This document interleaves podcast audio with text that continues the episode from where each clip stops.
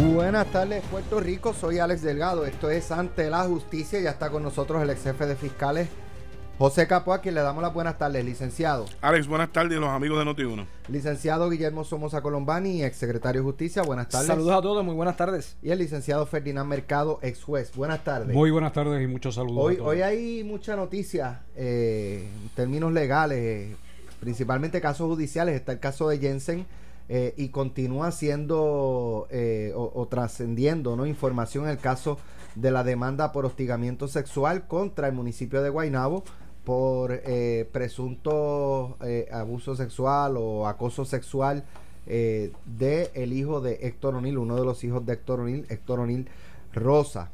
en este caso, hoy continúa el testimonio de la licenciada, ay, se me escapa el nombre, la demandante, eh, Yelú en un apellido.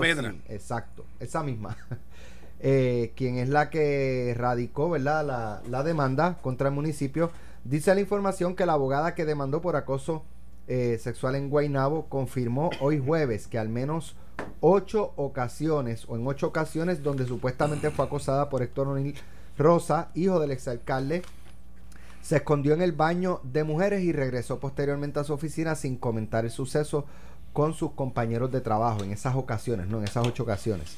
El hecho es que no lo reportó ese día ni solicitó asistencia de nadie en la oficina, corroboró el abogado del municipio de Guaynabo, Claudio Alif Ortiz, al abordar a la demandante sobre el primer incidente de acoso que supuestamente ocurrió en julio del 2012.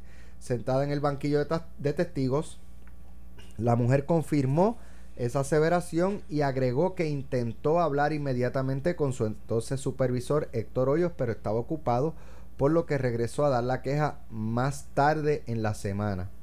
Las expresiones surgieron el tercer día del juicio contra el municipio de Guaynabo por una demanda de alegado daño emocional a consecuencia del presunto acoso sexual de O'Neill Rosa. La mujer contó que el jura o al jurado que desarrolló ansiedad, depresión y caída de cabello en medio de represalias que supuestamente tomaron algunos supervisores. Cuando el abogado de Guainabo comenzó a repasar los incidentes, la testigo se limitó a afirmar correcto, en tono triste. El repaso de las situaciones de alegado acoso le provocó el quebranto en al menos dos ocasiones. El abogado del municipio repasó uno a uno los ocho incidentes de acoso que supuestamente ocurrieron entre julio a octubre del 2012 el jurado, compuesto en su mayoría por gente joven, escuchaba atento. Básicamente ocurrió lo mismo. No gritó, no buscó asistencia de otra persona, fue al baño y lloró y regresó sola a su oficina donde se la había hostigado sexualmente. Repasó el abogado del municipio, interrumpido únicamente por la respuesta de la testigo que afirmaba correcto en tono lloroso. Durante las primeras dos horas y media del contrainterrogatorio, previo al receso de almuerzo, la alegada víctima de acoso sexual se contradijo en siete ocasiones al ser confrontada con las declaraciones que hizo en una deposición el 26 de enero del 2017. ¿Recuerda que se le instruyó a tener la puerta abierta cuando Ni Rosa entrara a su oficina? Preguntó el abogado del municipio. La primera contradicción fue precisamente porque en su deposición había indicado que se les había instruido a los abogados a tener las puertas abiertas pero hoy contestó que no puedo decir siempre, había excepciones. Otras contradicciones con su deposición fueron cuando negó estar familiarizada con los procesos de querella por acoso sexual cuando venía de trabajar en la oficina de la Procuradora de la Mujer, cuando negó que desayunó junto al entonces director de Recursos Humanos Eduardo Faría, cuando negó que consideró a Faría un buen prospecto y cuando negó que no haya leído la política de hostigamiento sexual del municipio. Ali Fortis, el abogado del municipio, destacó también que para sustentar su testimonio, la alegada víctima no presentó un solo mensaje de texto o mensaje de voz que evidenciara el acoso del cual fue objeto. Le increpó por no haber acudido a la policía, por no haber puesto una orden de protección en el tribunal, por no haber bloqueado el número telefónico de su agresor hasta el 2015 y por no haber leído el protocolo de hostigamiento sexual del municipio. Esta persona estaba agrediéndola, tocándola en forma descrita por usted como reprensible, acosándola y el hecho de que no llamó a la policía cuando venía el señor Onir Rosa ni acudió al tribunal para una orden de protección. enfatizó el abogado eh, contratado por el Ejecutivo Municipal, Ángel Pérez. La demandante exige una compensación de 3.3 millones por los alegados daños emocionales que sufrió como empleada. La legislatura municipal votó en contra de transar la demanda por 600 mil dólares. Eh, es contundente lo que ocurrió. Eh, ah, no radicaste una querella en la policía. o sea, como que no pasó nada porque nunca radicaste una querella, porque nunca te quejaste a tus compañeros. Eh, y digo, esto se ha discutido no solo en este caso, en muchos casos de la, el comportamiento de las víctimas de violencia de género, violencia sexual. y, y por lo que uno ha escuchado, si esto ocurrió de esa forma, que no se quejó, que no, pues algo un poco eh, repetitivo y en el sentido de que parece ser un comportamiento natural de que eh, sus temores probablemente, ¿verdad? De las víctimas la llevan a, guardarse eh, las cosas que le estén pasando. Ninguna víctima actúa igual. Todas, y, y aguantan fundamentos de ambas partes. Para todos aquellos que nos escuchan, ambos abogados de la demandante y demandado son conocidos por todos aquí nosotros, son excelentes abogados y van a tener un sinnúmero de materia de declaración positiva y negativa. Para aquellos que nos escuchan, están ahora la primera parte, la parte demandante tiene que presentar su caso y probarlo. Y eso se llama el directo. Ahora están en el contrainterrogatorio, que lo lleva Claudio Alif, del bufete de Aldarondo, eh, y después el abogado demandante puede hacer un redirecto. Y en el redirecto lo que busca es rehabilitar a su testigo a tenor con lo que la impugnó por acción o omisión, por decir o no decir, la, el abogado de la parte demandada, del municipio. Y luego puede venir un recontra con respecto a eso. Establecido esto, eh, me llama la atención que en el directo hay tres personas particulares que a mi juicio gozan de muy buena reputación o han tenido también unos cargos en el gobierno de Puerto Rico. Número uno, Héctor Hoyo, fiscal, director del NIE y actualmente es juez. Eh, mencionaron también a la señora licenciada Ana Quintero, fue procuradora de menores. La conozco. Fue fiscal, eh, abogada también de defensa y trabaja hoy en día en la oficina de un amigo, amigo representante. Eh, Eduardo Farría, abogado, estuvo a cargo de la División de Recursos Humanos del municipio de Guaynabo y todavía continúa trabajando en la División Legal del municipio de Guaynabo. ¿Qué me hace pensar esto?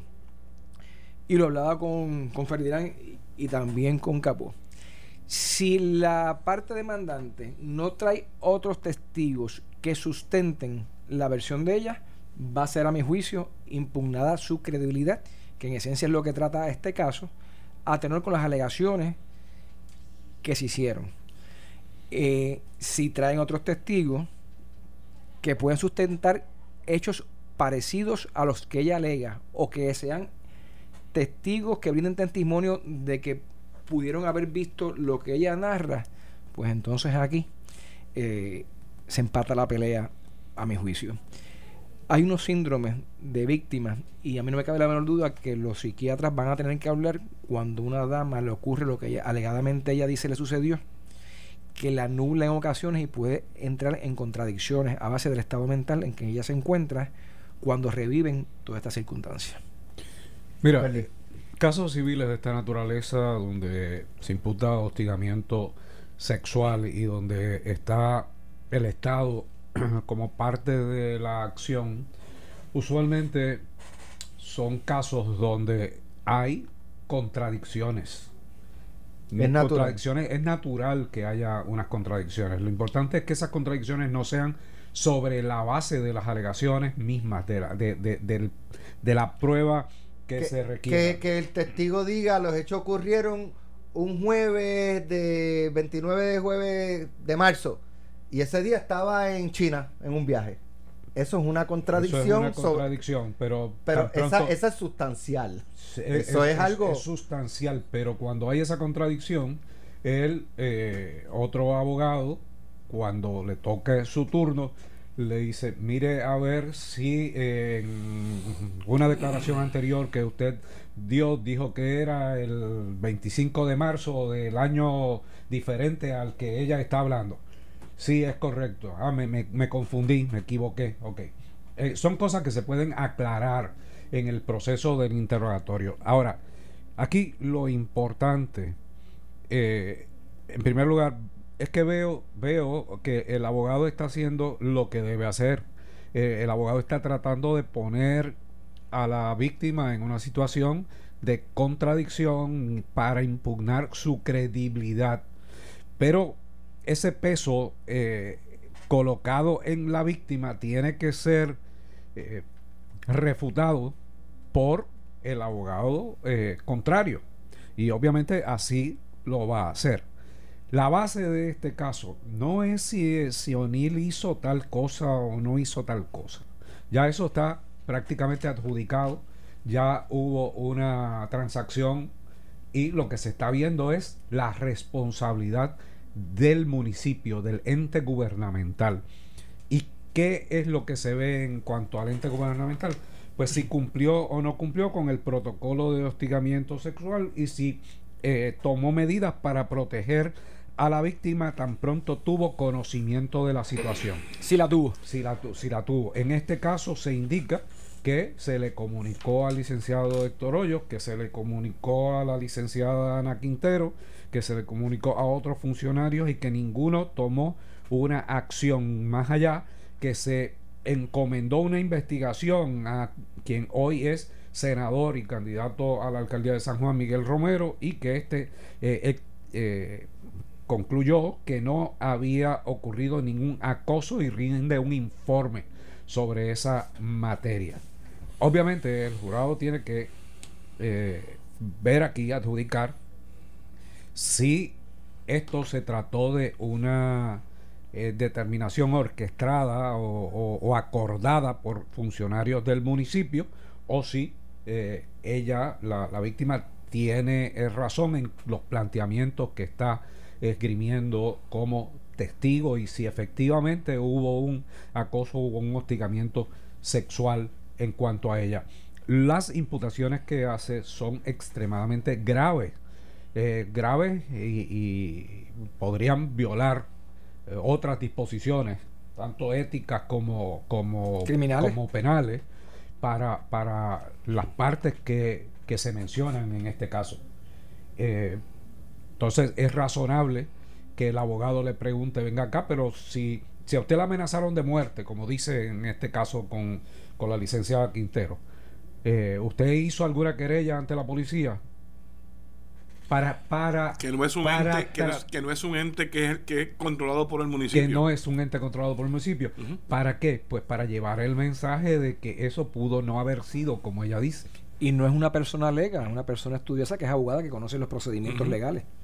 Pero en adición a, lo que tú estableces, también la parte demandada, el municipio puede establecer una tercera a mi juicio, que es que ella no se encontraba bien y su estado mental no era el propicio y que esto puede ser algo inventado.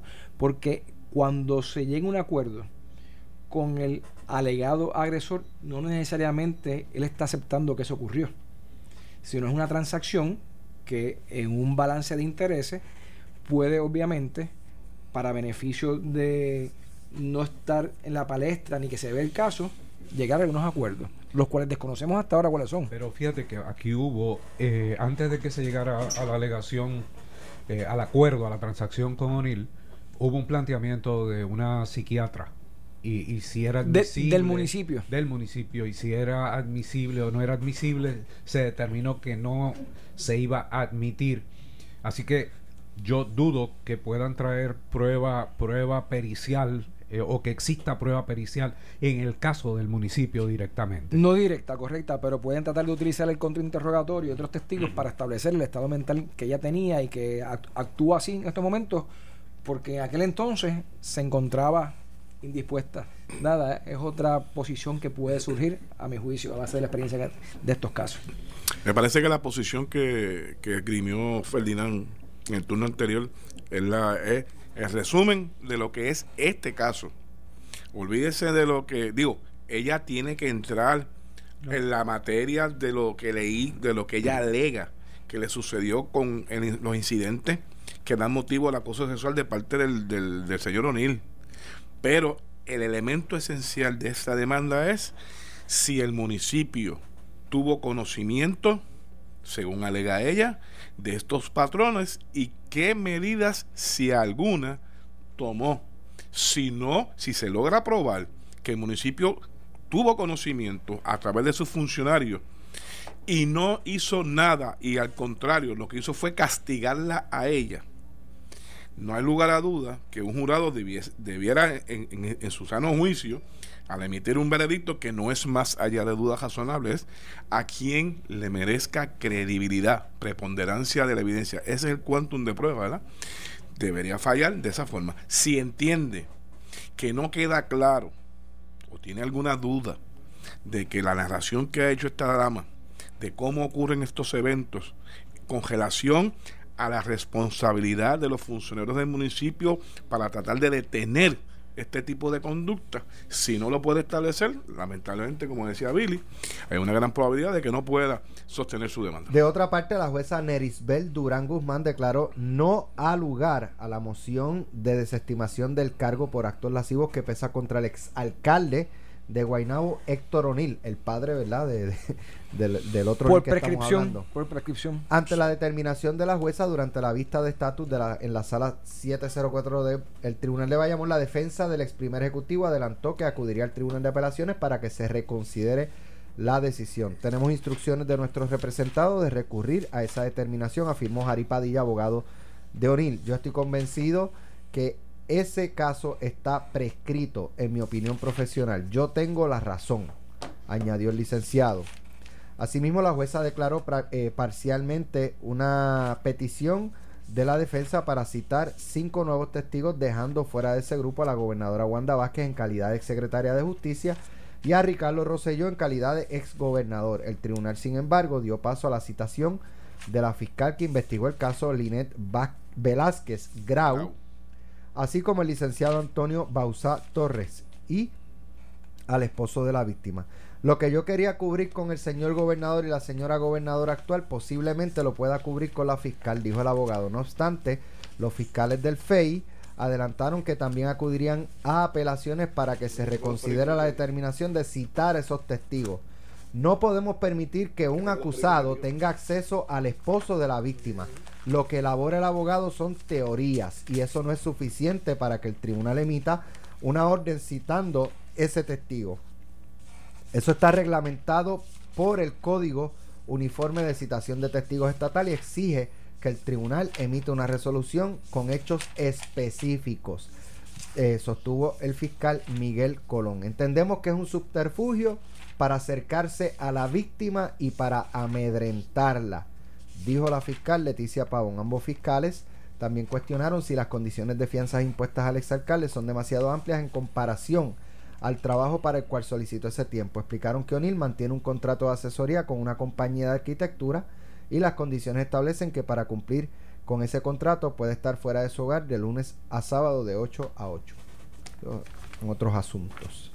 Pues mira, es normal que un juez evalúe la petición de testigos que se hace eh, en un caso y es normal también, muy normal y muy frecuente, que no se dé paso a citaciones de funcionarios públicos de alto nivel, se escudriña para qué es necesaria su presencia, se hace mediante una oferta de prueba, donde se le dice al tribunal, mire, yo necesito que usted cite a Guillermo Somoza Colombani eh, como secretario de Justicia para estos efectos. Es necesario probar esto, esto y esto. Y, el juez le dice, ¿y usted no lo puede probar con otro testigo? Pues mire, sí, podría probarlo con otro testigo. Pues, pues, pues ahí queda excluida la posibilidad de que el secretario de justicia Lo que que ese otro testigo también es funcionario es el fiscal, eh, pero el fiscal está pero el fiscal está todos los días en, en el tribunal eh, no, no se trata de un funcionario de nivel ejecutivo, como en el caso de un gobernador.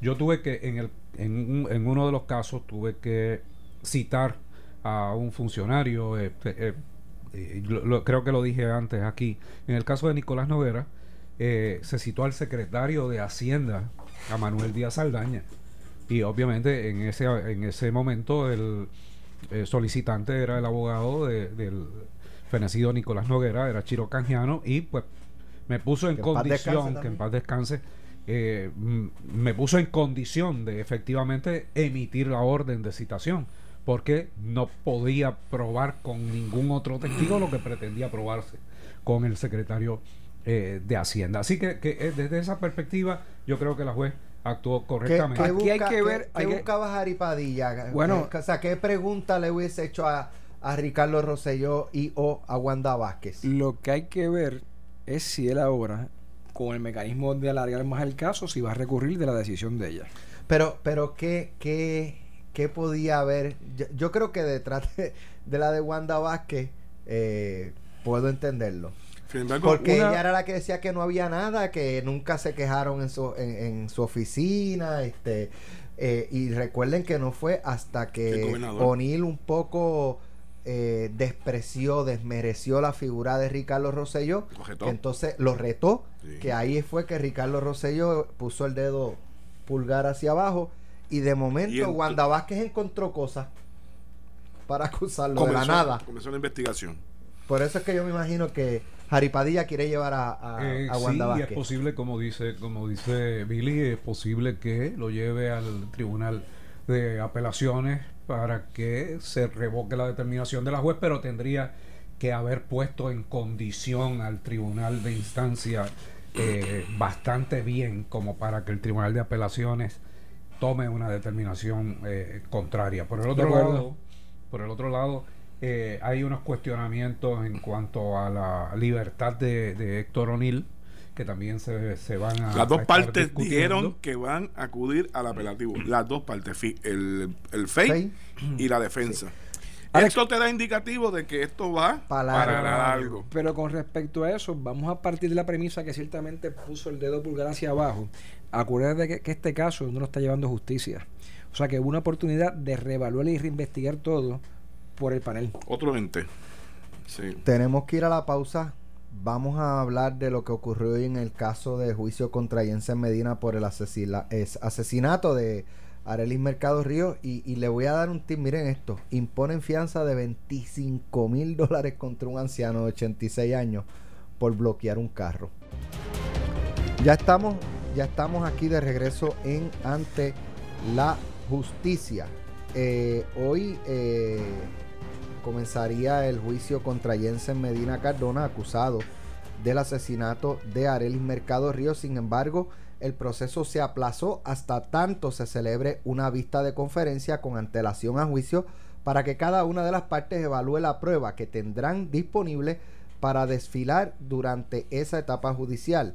La jueza Gema González Rodríguez fijó la vista de conferencia para el próximo 7 de noviembre a las 2 de la tarde en el Centro Judicial de Fajardo. El proceso judicial que se desarrolló hoy jueves en la sala del mencionado tribunal fue precedido por una advertencia de la jueza hacia ambas partes en las que le solicitó absoluta responsabilidad, respeto y prudencia para la etapa del juicio. Los trabajos no fueron transmitidos en vivo debido a una discusión entre el Ministerio Público y los abogados de defensa sobre una serie de mociones que fueron presentadas desde el pasado 10 de octubre. El abogado de defensa Jorge Gordon expuso ante el tribunal que solicitan documentos, evidencia fílmica, grabaciones y material de registro como parte de la etapa del descubrimiento de prueba. Entre la evidencia que más se resaltó se encontraban las anotaciones del agente investigador del caso, el pietaje de las cámaras de seguridad de Villa Marina, documentación de la policía, así como documentos de registro de la funeraria Carrasco que se encargó de transportar el cuerpo de Mercado Ríos hasta el negociado de ciencias forenses luego del asesinato. Sin embargo, el fiscal Eduardo Beale argumentó Bill. Bill, Eduardo Bill. Bill. Pues ese mismo. Argumentó que dicha evidencia no es pertinente para la preparación al juicio de los abogados en defensa de Medina Cardona. No obstante, la fiscal Dianet Aymat, es así, ¿verdad? le entregó a la defensa un disco duro que guardaba evidencia digital que recuperó el Ministerio Público sobre el caso.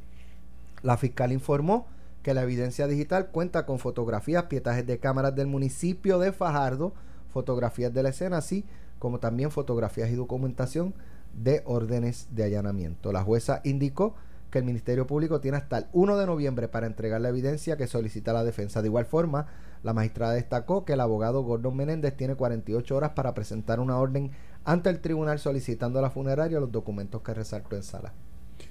Nosotros ayer habíamos anticipado que era un acto de ingenuidad del que pensara que hoy se iba a comenzar este juicio porque había mociones que todavía no se habían dispuesto sobre ellas eh, como parte del descubrimiento de prueba y la notificación de o inclusión de nuevos testigos. Y obviamente lo que ha hecho la juez es tomar control de acuerdo a la resolución del Tribunal Supremo, emitir órdenes de mordaza y solicitarle a las partes que se comporten a la altura de un juicio. Obviamente, ella tendrá que eh, establecer el control de sala una vez eh, esto inicie la razón por la que no se transmitió eh, parte del proceso es pues porque entraron en una discusión para resolver rápidamente los planteamientos en, las mociones. La, las órdenes para que la defensa en 48 horas presente unas, eh, unos proyectos de orden es porque hay cosas que se están solicitando que no están en control directo de la fiscalía y se acordó que se pediría directamente y el tribunal las autorizaría. El resto tiene que ser provisto por eh, el Ministerio Público, pertinente o no pertinente. es, lo que se ha solicitado y eh, obviamente hay una parte ah, de, lo que leíste que dice que el fiscal dice que no es pertinente, pero, pero lo, lo suministró. Así que eh, eso no es lo, lo base en, en cuanto a ese descubrimiento de prueba. Eh, yo no creo que este caso se vea este año. Yo me parece que la juez ha señalado una conferencia con antelación a juicio. Eso es para discutir los asuntos o, básicamente informarle a ella cómo va el descubrimiento. Cómo va el descubrimiento, si falta algo, si todavía no se ha suministrado, si se solicitó y se está preparando, eh, e, ese tipo de, de cosas y entonces a partir de ahí ella podrá señalar o una segunda vista de conferencia con antelación o estado de los procedimientos o señalar la fecha de juicio que no se ha señalado. Pero vislumbro que no será eh, este año, aun cuando esté corriendo el término de los seis meses constitucionales. Eso iba, eso iba Ferdinand, porque esos 48 horas para las dos solicitudes de la defensa, defensa van dirigidos Primero, noté a base de la información un control total de la sala por la juez, la juez muy experimentada, y a tono con la decisión de Cortov Carballo del Tribunal Supremo del temperamento judicial que tiene que tener en torno a ello. Pero fíjate, eh, Ferdinand, Alex y, José, no vi 95A. ¿Qué significa regla 95A? La solicitud. La solicitud que siempre le pide el Ministerio Público a la defensa para suplir toda la información, al igual que lo está haciendo eh, el abogado de la defensa. Está bien el 7 de noviembre, te lo anticipo. Sí, es posible, es posible que el 7 de noviembre se presente una por parte del Ministerio presentado ahora. O puede, o puede presentarla en el transcurso de, estos días. Y queda pendiente también, obviamente, si va a ser por jurado o por tribunal de derecho. Hasta ahora sigue siendo por jurado. Correcto. Este, la juez hizo la pregunta de hecho, el periódico Metro es el que recoge esa parte de la historia que acaba de decir Billy, que una de las preguntas que le hizo fue que la defensa informe. Recuerda, Ferdinand, que en este caso eh, la defensa en la lectura de acusación pidió los 10 días para hacer la alegación. Y si no contestaba, se presumía que se presume que es una alegación de no culpable con juicio por jurado con todo lo que conlleva esto de movicitación, movimiento, pagos, dietas, todo lo que contrae este, la administración de tribunales para traer paneles de jurados a potenciales jurados para ser este, investigados. Eh, en este caso, él respondió en una moción de que se declaraba no culpable. No mencionó por. Que, todavía, todavía, el tribunal no sabe. No sabe. pero hizo la pregunta. Las reglas le anotan eh, juicio por jurado. Recordemos que eh, se siempre se puede renunciar al jurado con la anuencia eh, del tribunal. Claro, estoy seguro, Ferdinand, que mm, tiene que pasar el descubrimiento de pruebas, eh, la discusión de varias mociones que fueron las que se discutieron fuera de la atención del público. En el estrado, como mencionaba la noticia, es las posibles mociones que se van a estar presentando y de las partes adversas de resultar adversas todo el tiempo que van a estar en el apelativo, en el Supremo, ¿verdad? Eso fue parte de lo que se pudo Porque todavía las mociones dispositivas no se han Necesitan la información para poder entonces determinar las mociones que van a presentar. Para hacer el descubrimiento de pruebas. Claro. Y esto, obviamente, pues, este, como bien señala Ferdinand, eh, no es que uno pueda hacer apuestas, ¿verdad? Pero aquellos que, eh, que, piensan que durante este año va a comenzar el juicio, me parece que esa no es la realidad este, en este caso.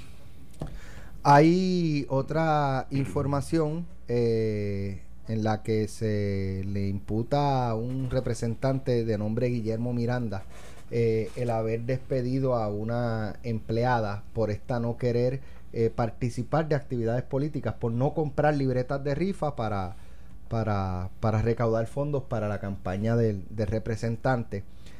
y hay una grabación eh, en la que el representante le indica a la empleada que despidió eh, que tú estás adentro full o no estás.